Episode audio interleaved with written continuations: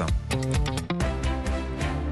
C'est l'heure de la revue de presse européen des idées toutes les semaines avec vous Eugénie Bastier. Bonjour. Bonjour Dimitri. Alors vous souhaitez revenir aujourd'hui sur cette bataille Roussel-Rousseau qui a agité la gauche cette semaine suite aux mots du patron du Parti communiste. Hein. Il déclarait lors de la fête de l'UMA euh, qu'il préférait la gauche du travail à la gauche des allocs. Oui, pour Roussel, le travail est une valeur de gauche. Pour Rousseau, c'est une valeur de droite. Roussel, Rousseau. Ces deux-là sont un peu comme les représentations idéologiquement pures de deux gauches irréconciliables. Mais celle du premier est minoritaire, dans son propre camp. En déclarant préférer le travail au chômage, je n'imaginais pas provoquer pareille polémique, écrit un peu naïvement Fabien Roussel dans une tribune dans Le Monde. Que n'avais-je dit?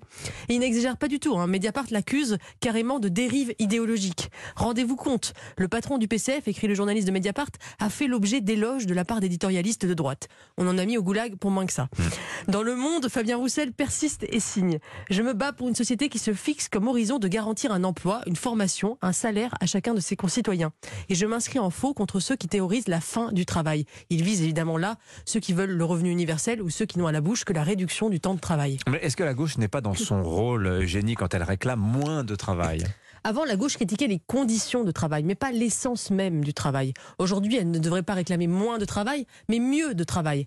Car il y a une forme d'émancipation, de grandeur, d'attachement au monde dans le travail lorsqu'il est bien fait et lorsqu'il a du sens. C'est ce que dit d'ailleurs le député François Ruffin plus Jaurès que Nupes, dans Marianne. Il y a, je le cite, dans le sens commun, l'évidence d'un tu, tu gagneras ton pain à la sueur de ton front, la fierté du travail accompli dont la gauche s'est éloignée. Il faut lire aussi d'ailleurs, pour comprendre ce sens du travail, l'interview dans l'Obs des économistes Thomas Coutreau et Coralie Pérez qui publient un livre intitulé Redonner du sens au travail et qui lit justement la perte du sens du travail au phénomène actuel que vous connaissez sans doute de grande démission mmh. qu'on peut observer dans les pays occidentaux. Pour ces chercheurs, il y a plusieurs facteurs à cette perte de sens. Le management par le chiffre dans les grandes entreprises, l'éloignement des salariés des centres de décision ou encore la sous-traitance généralisée. C'est aussi l'avis de, de Natacha Polony dans Marianne qui dit, je la cite, le management contemporain associé aux technologies numériques est en train de mettre en œuvre dans les emplois de service cette déshumanisation que le travail à la chaîne avait introduite dans l'industrie. C'est contre cela qu'il faut agir, dit la directrice de Marianne. Voilà ce que devrait promettre la gauche, un travail qui a du sens, correctement rémunéré, plutôt que le droit à la paresse, la réduction du temps de travail ou l'assistanat. Tiens, puisqu'on parle d'assistanat, Eugénie, celui-ci commence dès le plus jeune âge en France. Oui, je, ne pouvais pas terminer cette chronique sans vous parler de, cet article du Monde intitulé Où sont passés les enfants des villes? Où on apprend, oui, que 97% des élèves de l'école élémentaire sont accompagnés d'adultes pour aller à l'école. On ne voit plus quasiment euh, d'enfants seuls dans la rue. Le petit Nicolas. dans la rue à Paris. Oui, les aventures du petit Nicolas où les gamins se retrouvent après sur des terrains vagues, eh bien, c'est terminé. Chambre, classe, dodo. Tel est le triptyque des petits-enfants euh, des villes. Je, je cite un philosophe qui parle justement dans cet article du Monde. Il dit Les enfants sont confinés. Depuis deux ans, le mot a été un peu galvaudé, mais c'est bien de cela qu'il s'agit.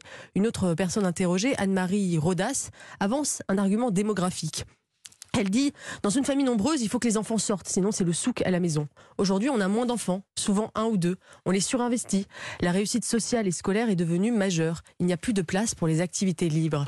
Et dans cet article du Monde, les penseurs interrogés plaident pour donner finalement un peu plus d'autonomie aux enfants. Moins de smartphones, plus de sorties, les laisser aller seuls, acheter le pain par exemple, ou adapter la ville en baissant la vitesse de circulation des voitures ou en créant des chemins verts où ils puissent circuler un peu partout en finir avec l'assistanat des enfants, leur redonner un peu plus de liberté. Voilà un beau programme qui n'est ni de droite ni de gauche. Ah mais on va vous brandir la sécurité là-dedans. Oh mais c'est un énorme sujet. Merci beaucoup Eugénie Bastier. Vous aussi, je vous dis à la, à la semaine prochaine pour cette revue de presse euh, unique en son genre, cette revue de presse européen des idées.